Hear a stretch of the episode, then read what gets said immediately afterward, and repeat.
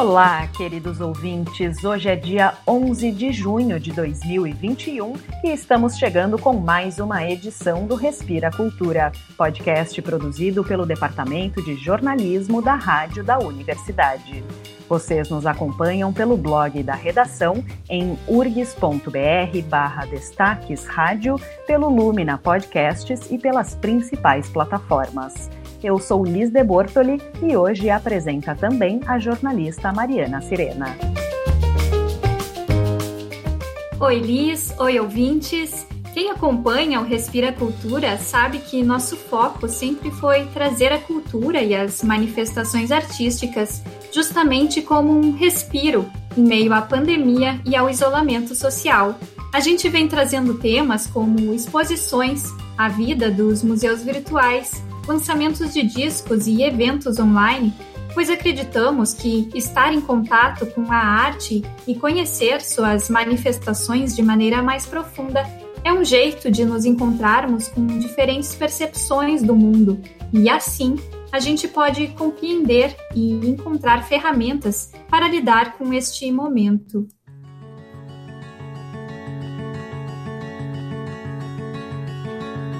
Drawn to that sort of library magic, whispering through the dusty aisles. Pois é, Mari, e hoje a gente traz um tema que me deixa muito feliz, porque foi uma dessas coisas que tem me ajudado muito a lidar com a distância dos amigos e a me reconectar com algo que eu sempre gostei muito, que é a leitura mais especificamente o grupo Lendo Clássicos em Voz Alta, que eu faço parte desde o início deste ano. Quem criou e coordena o grupo é a professora do Instituto de Letras da URGS, Magali Endruvait, e ela conversou comigo para contar um pouco dessa história que Começou, Liz, porque é aquela coisa, tudo surge na sala de aula. Todas as ideias boas que a gente, um professor tem na vida é dentro da sala de aula. Todas elas saem dali, né? Daquele laboratório que é aquela gurizada gritando e contando coisas, enfim. A gente tem a cadeira de, eh, de leitura e produção textual 1 e 2 e na, a gente faz aquela leitura em voz alta dos textos. Uma escrita por semana, uma leitura por semana, que até hoje ainda é um, é um marco na vida de quem passa por ela. Uh, é sempre um divisor de águas, né? Antes de tu pegar teu texto ali na frente de todo mundo e depois de tu passar por isso. É quase um processo de análise, em que tu consegue te enxergar e, enfim. E é um processo longo, que eu faço isso há mais de 20 anos, né? Trabalhei na Fabico com esse mesmo processo, enfim. E eu noto sempre uma grande diferença, uma grande mudança, até uma postura do aluno em relação a eu sou capaz de escrever e eu sou capaz de ler porque outro me ouve. E esse outro que me ouve é aquele que é presente no momento que eu estou lendo. É diferente daquele leitor solitário que lê sozinho em casa e que, né, não, não tem como te devolver a pergunta. Essa interlocução é o que faz com que o aluno enxergue seu texto em processo. Então, eu, eu tenho, um texto que eu escrevi sobre isso, dizendo que a leitura em voz alta, trazendo a presença do outro, é como uma ponte entre essa, essa leitura, né, em que tu consegue enxergar ainda, quem está principiando na escrita, que tu tem um interlocutor. Tem que abstrair quando tu escreve. A pessoa não existe. Muito difícil isso para quem está começando a escrever. Pensando nisso e lendo em aula, às vezes eu, eu, eu, eu dou brinde para os alunos no final da aula, eu leio, leio algum texto para eles, né, leio alguma coisa interessante que era um brinde como, lembrando que os pais faziam para os filhos pequenos. Então, agora eu vou ler em voz alta e eu noto que era. Ah, nossa, que coisa legal, professor. Que bom que tu leu isso. É um brinde. Então, em 2017, pensei nisso. Vamos fazer um grupo de leitura em voz alta no campo? Por que, que eu tive essa ideia? Eu li um texto numa revista do Dante Gallian. Ele tem um livro que chama Literatura como Remédio. E eu li o texto e me encantei, fui lá e comprei o livro. Por quê? Porque ele é um professor e foi dar aula num grupo de médicos. E ele achou que era muito interessante que as pessoas lessem coisas que são fora do seu campo de trabalho. Então ele começou a ler mitologia, mas as pessoas liam em casa e discutiam em sala de aula. Eu acho, porque sou bambinistiana, isso pressupõe que a gente tenha uma intersubjetividade e que tu sempre tenha o tu, eu achei que seria muito mais produtivo, aí vindo da minha discussão de sala de aula, né, desse aluno presente, que se a gente lesse junto, enriqueceria muito mais. As experiências que a universidade proporciona para os estudantes e professores vão muito além da sala de aula. E o grupo Lendo Clássicos em Voz Alta é um bom exemplo das atividades contínuas de extensão que a URGS oferece. E apesar de estar no ambiente universitário, o grupo não se propõe a estudar propriamente as obras lidas. Porque não é só contar a história que me interessa. Porque se tu disser, ah, do que trata Grande Sertão Veredas? Ah, trata de um jagunço que se vestiu de homem para poder vingar o pai. Oh, Bom, mas a gente sabe que é infinitamente mais do que isso. Então, o que eu queria era que as pessoas pudessem ler, ao mesmo tempo que pudessem dizer o que sentiam daquela leitura, tá? Veja, passa muito distante daquela interpretação. Que interpretação quer dizer o que eu acho que é verdade. Não é isso. É o que eu sinto com o que eu estou lendo. Quem também conversou com a gente foi o Gilmar José Taufer, participante do grupo desde seu início. Ele está se formando no curso de letras neste ano e, como trabalho de conclusão de curso, ele fez um relato da experiência de participar do grupo de leitura com orientação da professora Magali.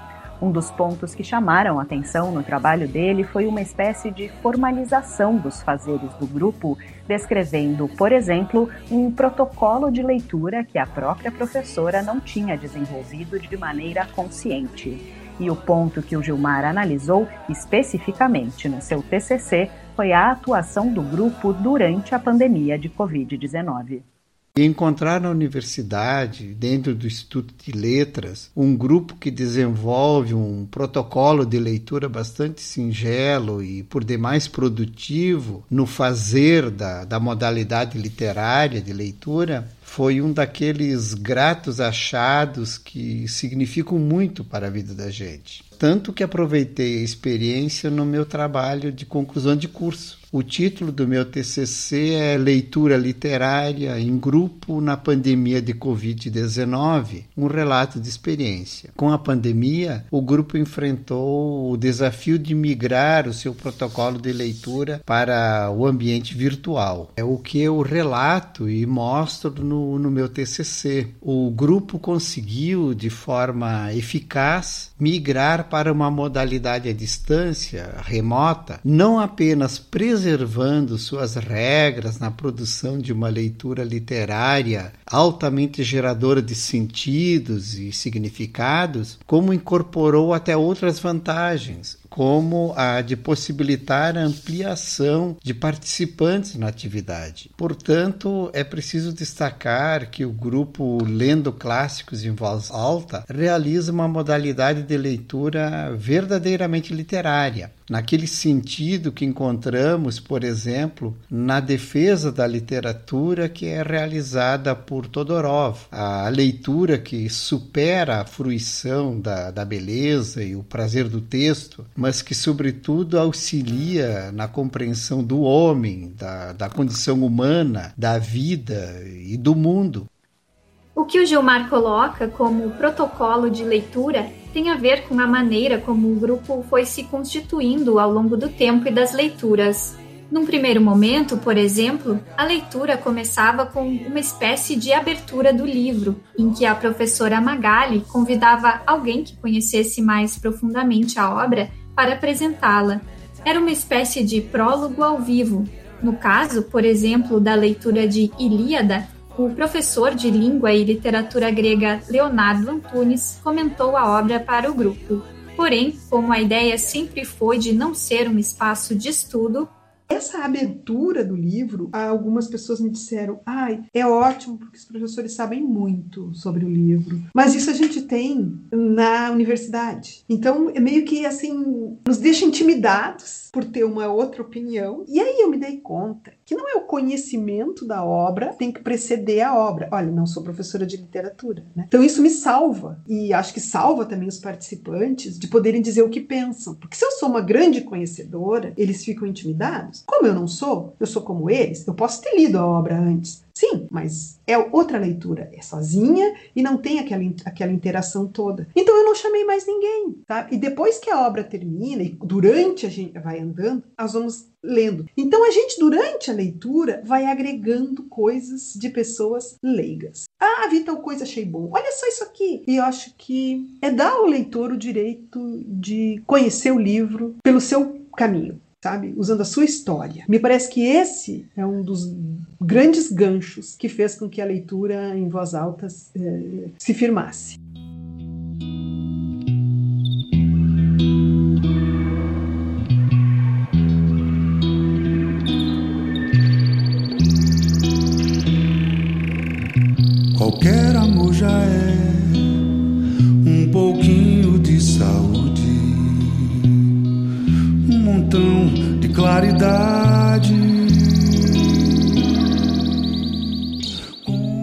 São muitos os grupos de leitura hoje em dia. Como a professora Magali comentou, sua inspiração para este grupo veio de um relato sobre outro tipo de grupo, em que os participantes liam trechos sozinhos e comentavam no momento do encontro. Há ainda grupos que vão analisar personagens ou comportamentos ou que apenas os proponentes trazem a sua interpretação e os outros participantes apenas acompanham e fazem perguntas há uma importância muito grande como a leitura é executada. Um protocolo que incentiva o diálogo, o compartilhamento dos sentidos percebidos e as trocas dos significados que são experimentados pelos leitores é condição que eu julgo fundamental. Foi por ter um protocolo de leitura literária bem consolidado ao longo de, de, de vários semestres que mesmo a pandemia, com todos os seus impactos, impactos, impactos terríveis, não impediu a continuidade do grupo. Um dos pontos-chave do grupo, que dá nome ao projeto, é a leitura de clássicos da literatura. Desde o início do grupo, o pessoal leu obras como Paraíso Perdido, de John Milton, O Idiota, de Fyodor Dostoiévski, Dom Quixote, de Miguel de Cervantes. Esse recorte na produção literária veio, entre outros motivos, pelo olhar do jornalista e escritor italiano Italo Calvino. A única razão para ler os clássicos é melhor lê-los, né? Usando Calvino, do que não lê-los, né?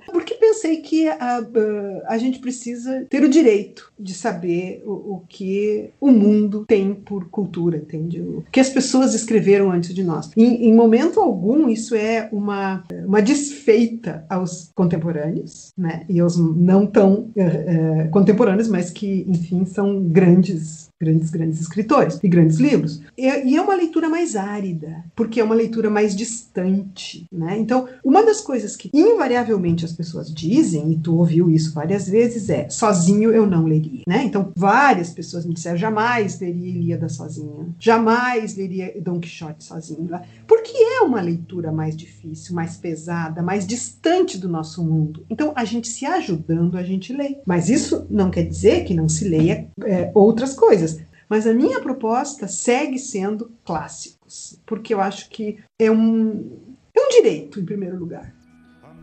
O direito à literatura. São diversos os autores que defendem essa ideia. A literatura, assim como outras artes, não deve ser utilitária, não precisa servir a um propósito. Com frequência, na vida escolar e acadêmica, nós lemos livros com alguma finalidade, seja fazer uma prova, uma resenha crítica, uma análise. E isso não se dá apenas com leituras técnicas e específicas de cada área de conhecimento, mas também com a leitura literária. Quantos de nós, por exemplo, fomos começar a ter contato com alguns clássicos da nossa literatura por causa do vestibular? Esse olhar utilitário para a literatura acaba gerando, muitas vezes, um afastamento do leitor. E eu acho que, principalmente com os clássicos, que são obras uh, distantes, em primeiro lugar, distantes do nosso mundo, né? Olha, como que tu vai te ambientar num, num livro que nem uh, Crime e Castigo, né? No Raskolnikov, olha só, Rússia, meu Deus, é muito longe da gente, né? Também distante temporalmente. Assim, Don Quixote mais ainda, Ilíada, então. Né? Então, mas a gente começa a fazer relações. Nossa, por que aquele capítulo tão ruim de ler, do catálogo das Naus, ninguém quer ler aquilo. Nossa, mas isso tem alguma coisa a ver. Olha aqui no Grande Sertão, quando Guimarães cita todos esses jagunços e dá um nome para cada um, é um catálogo de Naus. Por quê? Porque ele está mostrando para o seu leitor a quantidade de pessoas. Isso é essencial, porque se ele não mostra, tu diz, ah, tinha um monte de gente, mas um monte de gente pode ser 10, pode ser 100. E essas, essas manobras que o escritor faz com a língua são encantadoras quando tu enxerga, quando tu olha com um olhar de curiosidade. Quando tu ingessa, né, o, o tipo de leitura, a forma que tu lê, tu perde essa curiosidade que as crianças têm, né? Mas nesses tempos de pandemia, em que a realidade nos assola de diversas maneiras, seja pelas pessoas perdidas, pelo medo da doença, pela ausência de contato próximo com as pessoas que não vivem com a gente, uma maneira de encarar a realidade é através da literatura.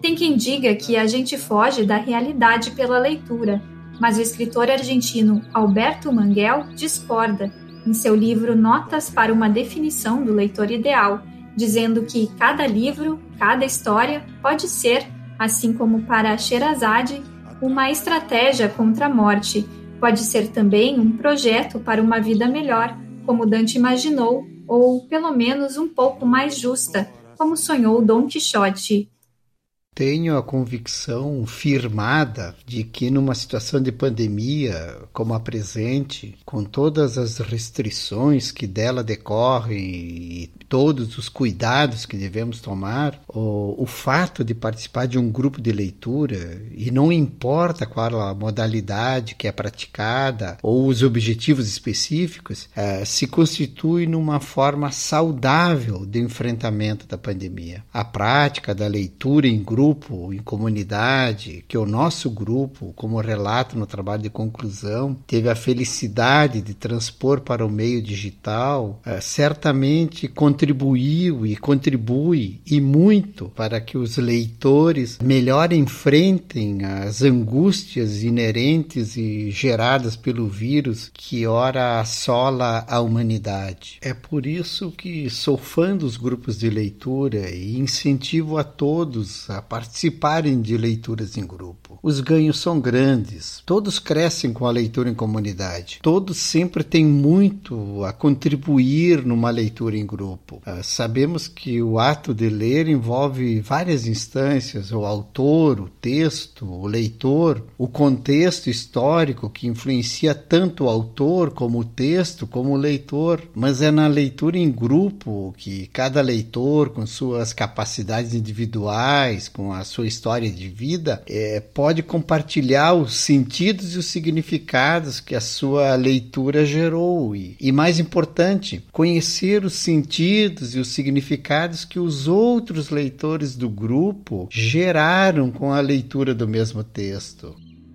O grupo, assim como quase tudo e todos, teve que se adaptar ao meio virtual para manter os encontros, que ocorrem duas vezes por semana, às segundas e sextas-feiras, às 6 horas da tarde, pela plataforma Google Meet.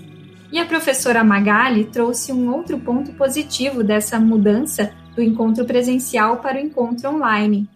Primeiro, foi um impacto muito grande, né, de eu achar que tinha terminado a possibilidade da leitura, porque para mim foi um estranhamento terrível. A gente não tá perto, mas foi uma surpresa, olha, não sei te dizer, assim, porque parece até que melhorou, porque a gente tem mais tempo, porque agora tu pode ficar de noite, a gente lê de noite, depois das seis, todo mundo chega do trabalho. Então, agora, por incrível que pareça, esse, esse formato online facilitou. E o que eu acho ruim é que dá um delay, às vezes a gente. É, é aquelas coisas do mecanismo mesmo. Ah, fulano congelou, fulano saiu, fulano voltou, né? E, tu, e às vezes um fala em cima do outro, assim. Mas quanto à dinâmica, ficou bem boa. E, eu, e me parece que quando, se um dia a gente terminar a pandemia, a gente voltar, nós vamos continuar com esse formato também. Talvez, né? Não, não te digo que não, não tenha um lá no, no campus, né? Pra a gente. Porque a gente tem saudade de sair dali tomar um café, de ficar junto, mostrar o livro um pro outro. Eu risquei aqui, tu não riscou ali. Mas vai continuar, porque as meninas de longe querem continuar participando e a gente faz questão que todos participem. Porque é um olhar, assim, até o Alessandro disse, se não tivesse a, a, a que disse isso, eu não teria entendido esse, essa parte dessa maneira que eu entendi. Então, ah, é o olhar de, de outra pessoa é indispensável para que tudo se construa. Eu mesma só pude começar a participar do grupo durante a pandemia, já que antes o horário dos encontros presenciais me impossibilitava. A gente está lendo O Grande Sertão Veredas, do Guimarães Rosa, e, ao que tudo indica, a próxima leitura será o livro Almas Mortas, de Nikolai Gogol. E quem quiser participar e saber mais sobre o grupo, pode buscar no Instagram pelo arroba e preencher o formulário disponível. Não tem nenhum pré-requisito, apenas a vontade de participar.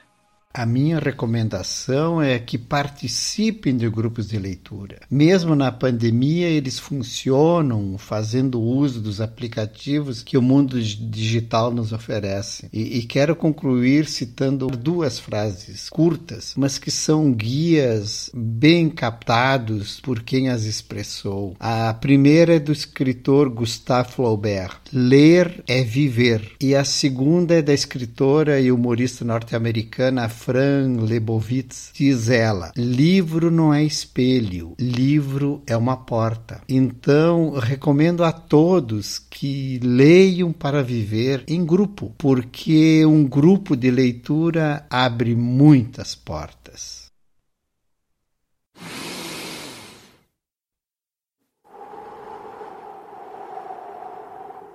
Respira Cultura.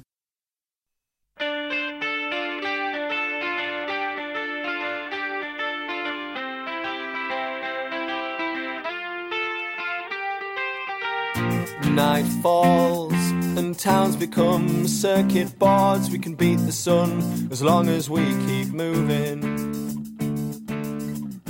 From the air. E para o nosso momento de leitura de hoje, trazemos um trecho do ensaio intitulado Como Pinóquio Aprendeu a Ler, do escritor argentino Alberto Manguel. Neste texto, o autor aponta que a história do boneco de madeira que sonha em ser humano é, de modo geral, uma história sobre aprendizado. Aqui é bom ressaltar que ele se refere ao livro As Aventuras de Pinóquio, de Carlo Collodi, e não ao filme da Disney. Manguel pontua que o primeiro passo para se tornar um cidadão é aprender a ler, algo que passa por três níveis. O primeiro é o processo mecânico de aprender o código de escrita. O segundo, o aprendizado da sintaxe que organiza o código. Já o terceiro é o aprendizado de como os registros no código de escrita nos permitem conhecer aprofundada, imaginativa e praticamente a nossa identidade e o mundo que nos cerca, e segue assim. Esse terceiro aprendizado é o mais difícil, o mais perigoso e o mais poderoso, e é o que Pinóquio nunca conseguirá completar. Pressões de todo tipo, as tentações com que a sociedade o desvia de sua meta, as agressões e a inveja dos colegas, os frios conselhos dos seus preceptores morais impõem a Pinóquio uma série de obstáculos praticamente intransponíveis no caminho para se tornar um leitor de verdade. Os governos sempre demonstraram uma opinião não muito entusiástica da atividade da leitura. Não por acaso, nos séculos XVIII e XIX, foram baixadas leis proibindo o ensino da leitura aos escravos, mesmo que fosse da Bíblia, já que, como se argumentava com razão, a pessoa que pudesse ler a Bíblia poderia também ler um panfleto abolicionista.